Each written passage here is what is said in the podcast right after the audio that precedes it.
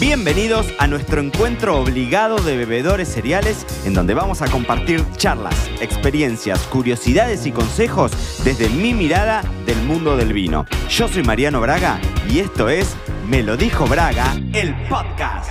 Cuanto más oscuro mejor, el color nos adelanta su calidad. Bueno, díganme si alguna vez no les pasó esta idea por la cabeza o si no escucharon en algún momento algún amigo, algún otro bebedor cereal que tirara sobre la mesa esta idea de que cuanto más oscuro el vino, mucho mejor.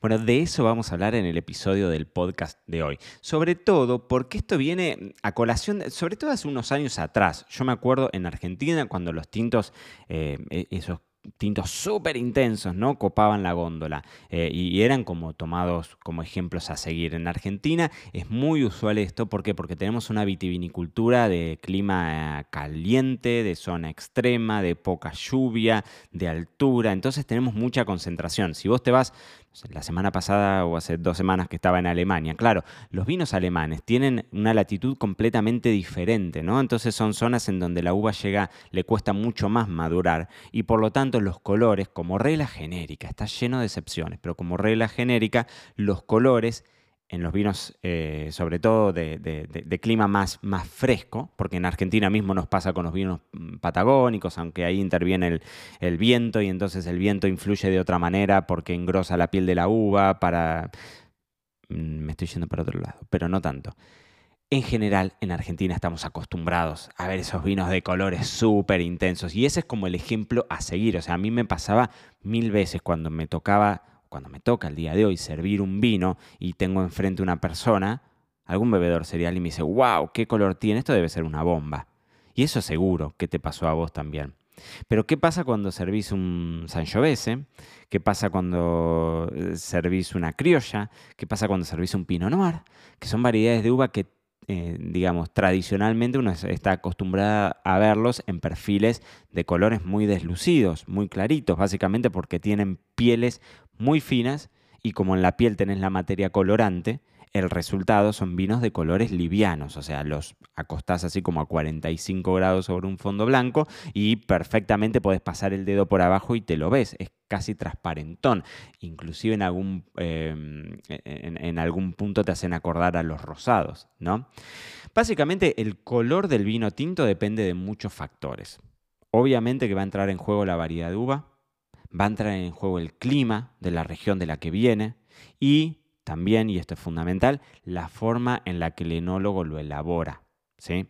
Pero básicamente, para que tengamos en cuenta, son las pieles de la fruta las que tiñen el jugo de las pulpas, con lo cual, cuanto más largo sea esa maceración, más color habrá. Es lo mismo que te pasa con un té negro, ¿no? Vos tenés el saquito de té, lo pones en, en, el agua, mm, en el agua caliente, si lo dejas un ratito, va a tener un color.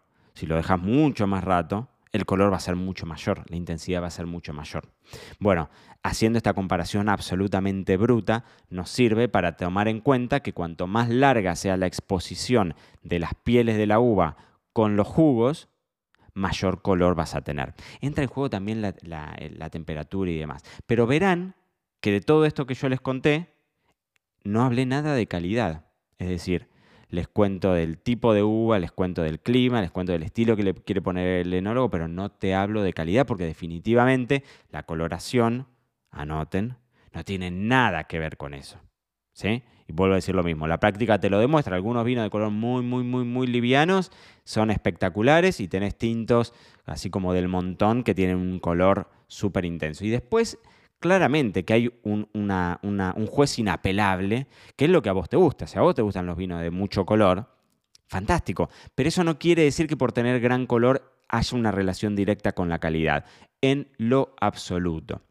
Lo que sí de alguna forma nos puede anticipar el tono es la estructura y el volumen de ese vino. Acá hay un pequeño, eh, una, una diferencia que es sutil, pero cuando nosotros ponemos eh, este tiempo de maceración, ¿no? o sea, ponemos los sólidos en contacto con los líquidos, eh, la extracción de color y de tanino, de, astringencia, de sequedad, no se dan al mismo tiempo. Por eso es que, por ejemplo, vos podés tener colores de un vino rosado sin tener tanino. No sé si me estoy yendo muy a lo técnico o se entiende. ¿no?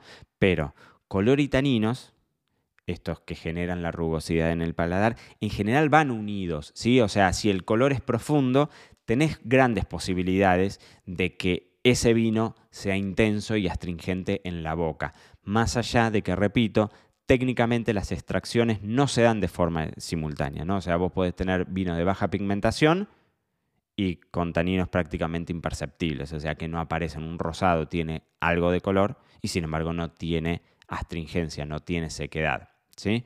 Son pequeños detalles, entran en juego un montón de cosas. Yo les decía al principio, entra en juego, por ejemplo, el tema de la región y les hablaba de la Patagonia, ¿no?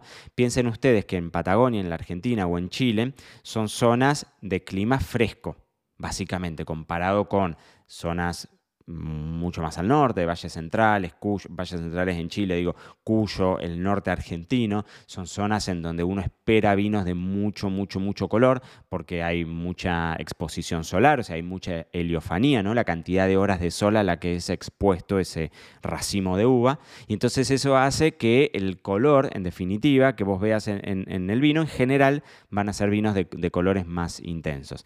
En la Patagonia, que tenés fresco, vos dirías, bueno, no llegas a tales índices de madurez, pero entra en juego el factor del viento, que en Patagonia tenés mucho viento, la uva para defenderse, o sea, como forma de mecanismo, así como uno se enferma para combatir ese virus, bueno, de la misma forma, la uva para defenderse del viento lo que hace es poner una piel más gruesa, engrosar esa piel.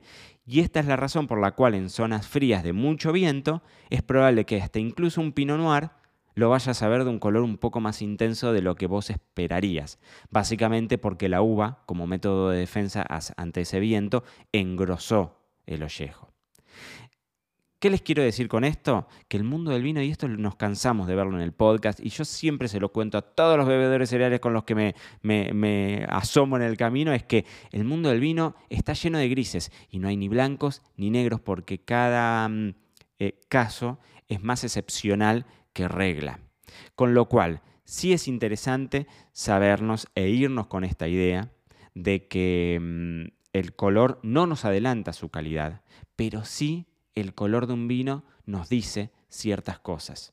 En algún momento, y ya en este preciso instante me lo estoy anotando para que lo charlemos en algún otro episodio del podcast, les voy a contar cómo afecta el color del vino cuando vamos a hacer una cata. Porque yo acá lo único que estoy hablando es el estilo de vino que en definitiva vos lo creás desde viñedo y en góndola. Pero después nos toca a nosotros, los consumidores, empalmarlo. Y cuando vos ves el, color de un vino, el color de un vino te dice un montón de cosas. Te puede decir el año, te puede decir la añada y esto si es zona ventosa o no, pero también te puede hablar de un estilo, te puede hablar de errores, te puede hablar de defectos del vino, te puede hablar de qué es lo que vas a esperar en boca.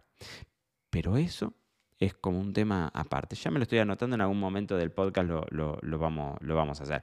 Siempre recuerden, y esto como último tip antes de irme, que la clave pasa por la boca.